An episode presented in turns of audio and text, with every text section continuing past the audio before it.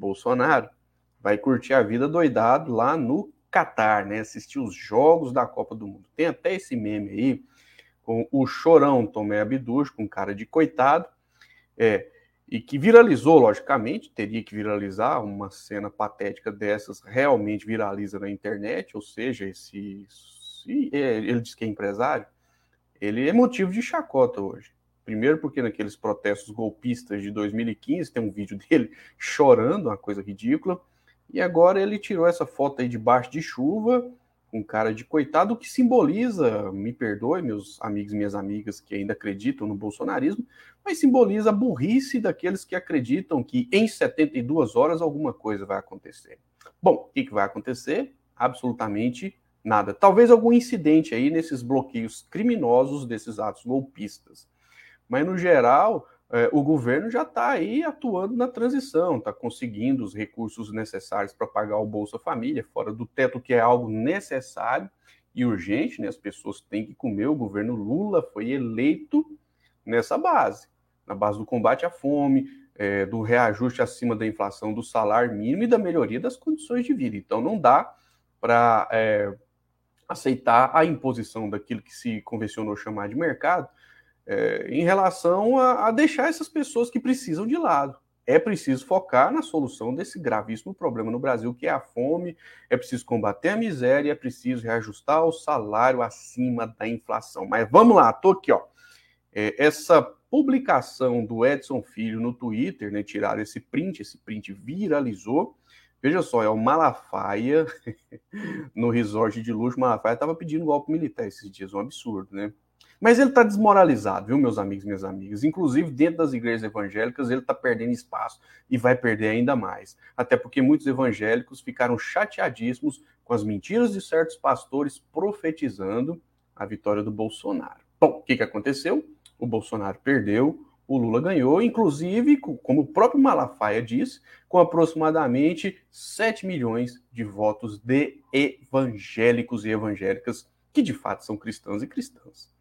Os outros que votaram no Bolsonaro estão observando tudo, com certeza decepcionadíssimos com a idolatria que fizeram a um desqualificado que na presidência da República só piorou a vida, a vida da maioria do povo e agora abandonou, vamos dizer assim, o seu gado que está aí tomando chuva na porta dos quartéis, servindo de chacota para todo mundo que tem alguma consciência nesse país. Mas é isso, né? Enquanto essas pessoas estão sofrendo nesses acampamentos aí, dividindo banheiro, né? como disse um, e eu vou falar daqui a pouquinho, vou mostrar o print, cagando na sarjeta, o Dudu Bananinha foi curtir a vida doidado no Catar, e o Silas Maracutaia, aquele que o Boechat mandou ir, ir procurar uma rola, tá num resort de luxo, estava no resort de luxo, né? O mundo é dos mais espertos. Os trouxas sustentam os espertos. É assim que a banda toca. Né? Vamos continuar aqui, meus amigos minhas amigas, após críticas Eduardo Bolsonaro diz que foi levar vídeos sobre o Brasil ao Catar, né? Tá aí ele com a fotinha do pendrive na mão, como se nós não tivéssemos uma coisa que se chama Google Drive ou YouTube ou qualquer serviço de streaming. Daqui do Brasil você apresenta qualquer coisa para qualquer país do mundo. Mas ele falou isso, logicamente, acreditando que o gado é burro. E aí veio aqui essa postagem do Tiago Bagatin, que faz de fato um levantamento importante sobre a mentira bolsonarista. Olha o que ele escreveu. Adoro essa vibe retrô da família Bolsonaro. Dizem que criaram o Pix, mas preferem pagar em dinheiro vivo.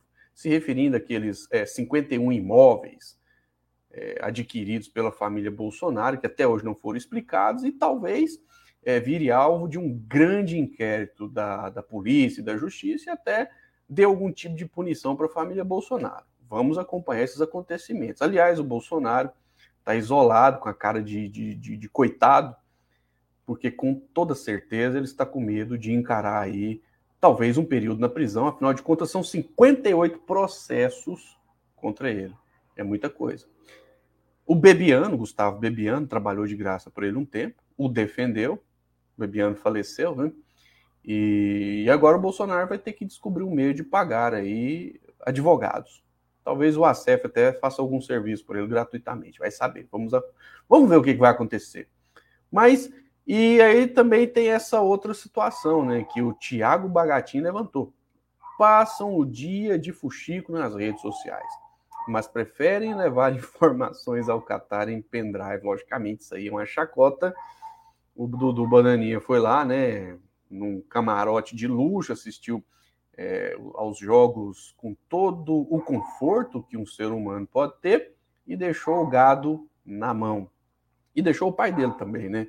É, se ele fosse realmente um bom filho, ele estaria dando ao, apoio ao pai. Mas, ao que tudo indica, o Eduardo Bolsonaro, me desculpe a expressão, meus amigos minhas amigas, está cagando para o pai dele, o Jair Bolsonaro, que está perto do momento de Jair ir embora. É. Apelido, veja só aqui, ó, coluna da Bela Megali, jornal O Globo. Apelido de Eduardo Bolsonaro. Olha só. O apelido que Eduardo Bolsonaro ganhou no seu partido após ser flagrado no Catar. Lembrando que o PL não é partido do Eduardo Bolsonaro, é, vamos dizer assim, uma legenda que a família Bolsonaro entrou para disputar eleições, até porque eles não têm nenhum tipo de compromisso partidário com ninguém. O único compromisso que a família Bolsonaro tem é com eles próprios, eles não estão nem aí para o resto da humanidade. E tem um monte de gente que sustenta a malandragem deles, mas vamos lá, olha só.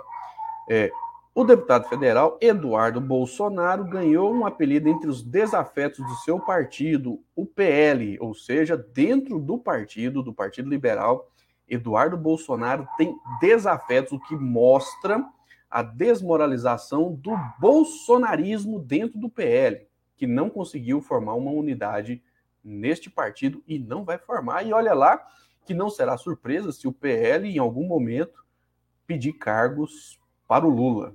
Não será surpresa. Após ser flagrado curtindo a vida doidada, ou seja, curtindo a Copa do Mundo no Catar. Qual que é o apelido, meus amigos, minhas amigas? Radical de ar-condicionado.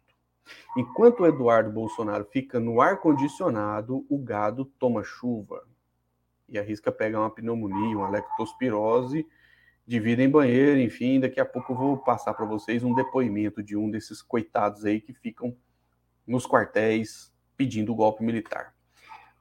Chega o momento. Acampados, entre aspas, patriotas, tweetam para Bolsonaro. Abre aspas. Perdi emprego e mulher, fecha aspas. Novamente, abre aspas. Minha esposa me deixou e levou meus dois filhos pequenos. Perdi meu emprego e devo dois mil ao meu primo, fecha aspas, disse um bolsonarista. Veja só este post, publicado pelo site Metrópolis e também divulgado por outros veículos de imprensa. O bolsonarismo, de uma forma mentirosa, diz defender a família. Mas olha só, eles estão causando divisões familiares e fez esse sujeito aí perder a família, porque ele perdeu a esposa e também perdeu os dois filhos pequenos. Não somente isso ele perdeu, mas perdeu também o emprego e agora está endividado devendo para o primo, porque foi ser gado bolsonarista para pedir golpe militar. Um absurdo. Por isso eu digo, Acordem para a vida, patriotários. Vocês estão sendo feitos de trouxas. São os idiotas do Bolsonaro. É, o resumo de tudo que está acontecendo com essas pessoas, alguns eu realmente confesso para vocês que eu fico com muita pena, com muito dó, muita dó, mas o resumo é isso. Olha só, patriotários, não saiam da chuva, ou seja, fiquem aí, fiquem aí acampados tomando chuva arriscando pegar uma pneumonia, uma gripe, ou até mesmo Covid, porque infelizmente a Covid está voltando, né? Usem banheiro químico unissex, né? Algo que eles né, combatem aí com tanto vigor, que é a divisão de banheiros. Meu Deus do céu. Bom, nós somos contra. Banheiro de homem é banheiro de homem, banheiro de mulher é banheiro de mulher, pô. Mas tudo bem, lá no, né, na, nesses acampamentos eles estão dividindo. Homens e mulheres estão utilizando o mesmo banheiro, segundo esse meme aqui, né? É, durmam com estranhos em barracas. Vixe, será que o que, que, acontece aí, né, entre esses estranhos? Talvez nada, porque é um pessoal meio aloprado. Resumindo, lutem pelo nosso conforto. É isso que está acontecendo. Eles estão lutando pelo conforto da família Bolsonaro. Conforto que Verdade seja dita, está aí com seus dias contados. Bom, tá aí mais um sintoma de desmoralização e isolamento do Bolsonaro. Essa postagem aí do perfil A Boca de Lobo no Twitter resume uma situação. Veja só, é, eles colocaram o seguinte, né, que o Bolsonaro tinha dito que não tem nenhum poder sobre o orçamento secreto. Mas depois que o Bolsonaro perdeu a eleição e agora que o PT, o Partido dos Trabalhadores, vai apoiar a reeleição de Arthur Lira, que vai disputar ah, novamente a presidência da Câmara dos Deputados, é o que tudo indica, vai ganhar, mas dessa vez apoiado pelo Partido dos Trabalhadores, isso é política, não tem como fugir disso aí. Ele tem a força nesse momento, o PT precisa formar uma maioria no Congresso e tem que fazer política, é assim que a banda toca, é assim que a vida é. A política é isso aí.